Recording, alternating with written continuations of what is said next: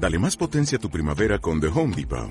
Obtén una potencia similar a la de la gasolina para podar, recortar y soplar con el sistema OnePlus de 18 voltios de Ryobi desde solo 89 dólares. Potencia para podar un tercio de un acre con una carga.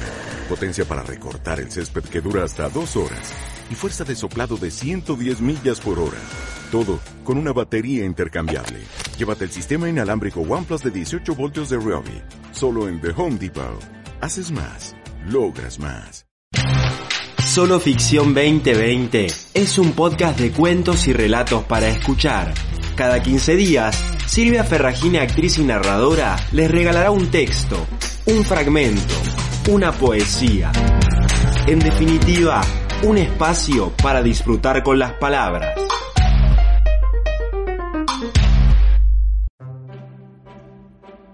Hoy vamos a escuchar la adaptación del cuento La Venda Negra de José Luis Pajés.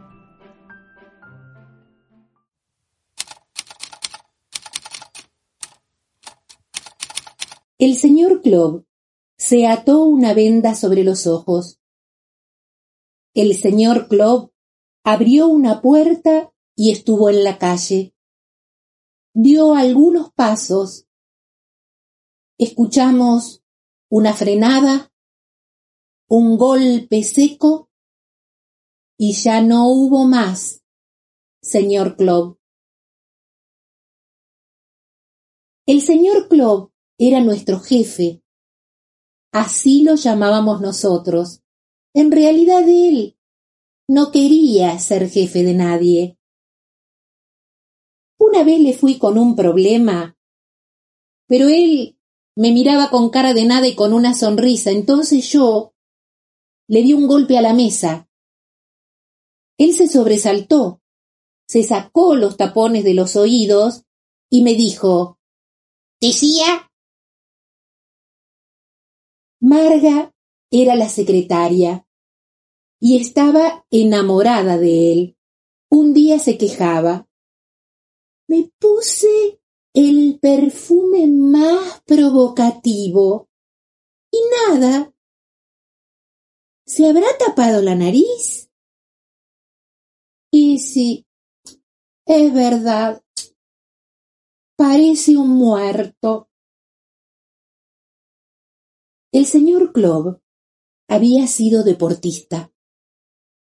Lo sabíamos porque su despacho estaba repleto de fotografías en las que él posaba en pantaloncitos cortos. Entonces no era calvo, ni tan pálido, ni tenía un vientre prominente, y además sonreía y no usaba sus anteojos oscuros. Yo practico básquet una vez por semana.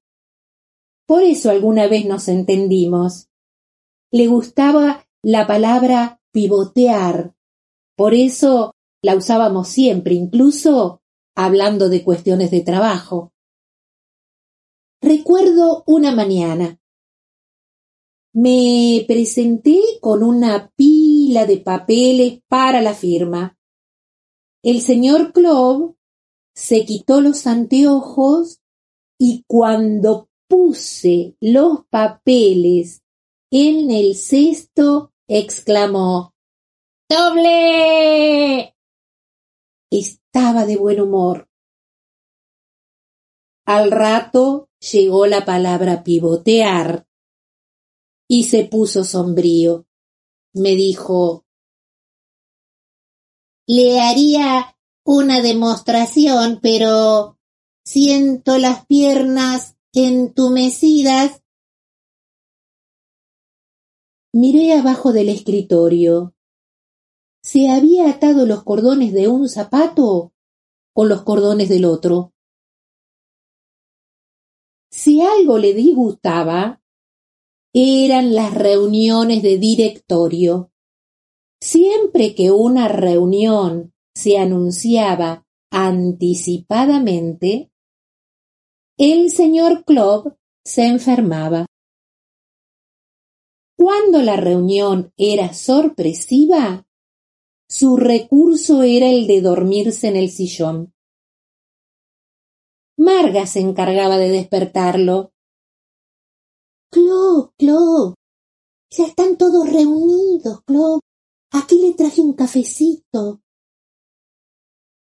Si yo lo cruzaba por el pasillo, antes de entrar en la reunión, me decía, después de mí viene usted. Envenénelos a todos. Prométamelo.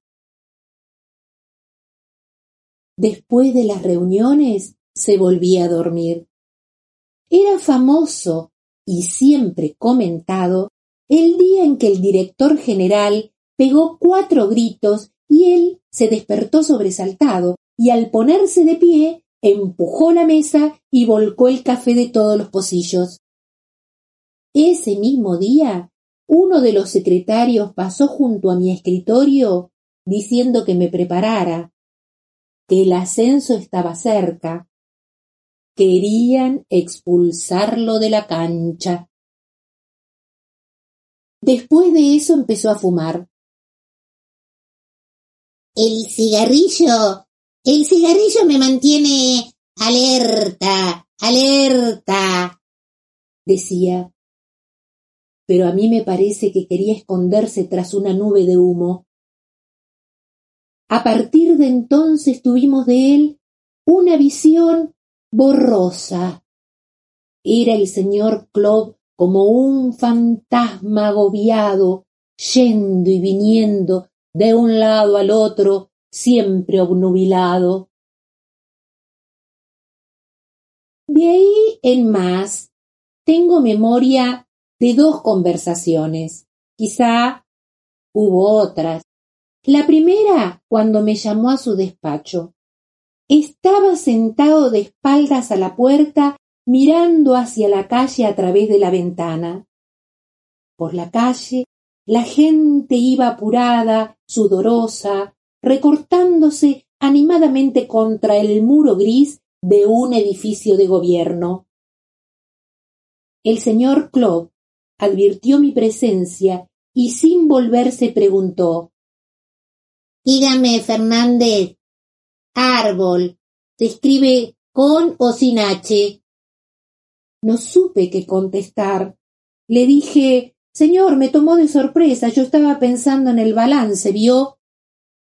Y saqué el celular de mi bolsillo para buscar. No importa, no importa, dijo él. No importa. Lo que importa de verdad es que no hay un arbolito frente a la ventana. Un arbolito, un arbolito verde, aunque fuera mm, medio torcido. Se escribe sin H, le dije. Él me miró, repugnado, y yo volví a mi escritorio. Después de ese día, a cada rato se acercaba a mi oído y susurraba Con H se escribe con H. Entonces empecé a creer que Clove se nos estaba volviendo loco. Le confesé a Marga mi sospecha y ella estuvo de acuerdo. Es algo reciente. Tuve que pelear con él para que se quitara el papelero de la cabeza. Quería salir con eso puesto como una escafandra. Cuando se lo saqué, encendió varios cigarrillos al mismo tiempo y casi no se lo veía en medio de tanto humo. La segunda vez fue la última, porque después de eso ya no pronunció palabra me llamó para contarme que había comprado una casa de campo. Está toda arbolada y hasta tiene una cancha de básquet. Perfecto para los fines de semana, dije yo. No, no, no, no, no, no, no, no, no, no. Para los veraneos, porque está un poquito lejos. Em, para el próximo, el año que viene tengo diez días. ¿Diez días? ¿Dónde queda? Me lo dijo. Yo saqué el celular, hice cuentas. Pero si tiene tres días de ida y tres días de vuelta. Sacó su celular, hizo sus cuentas, volvió a mirarme con repugnancia. Nunca más lo oímos hablar.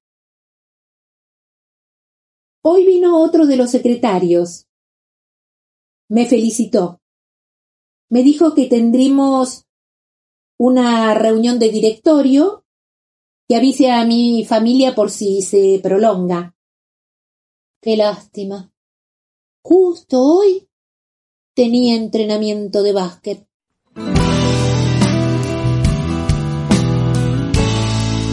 Nosotros nos vemos en 15 días. No te olvides, solo ficción 2020.